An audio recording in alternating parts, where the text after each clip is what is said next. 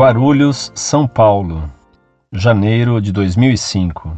Caro professor Orlando, salve Maria. Gostaria de uma informação em relação à hierarquia que temos na nossa vida: pai, mãe e filho. No céu também vai existir a mesma hierarquia?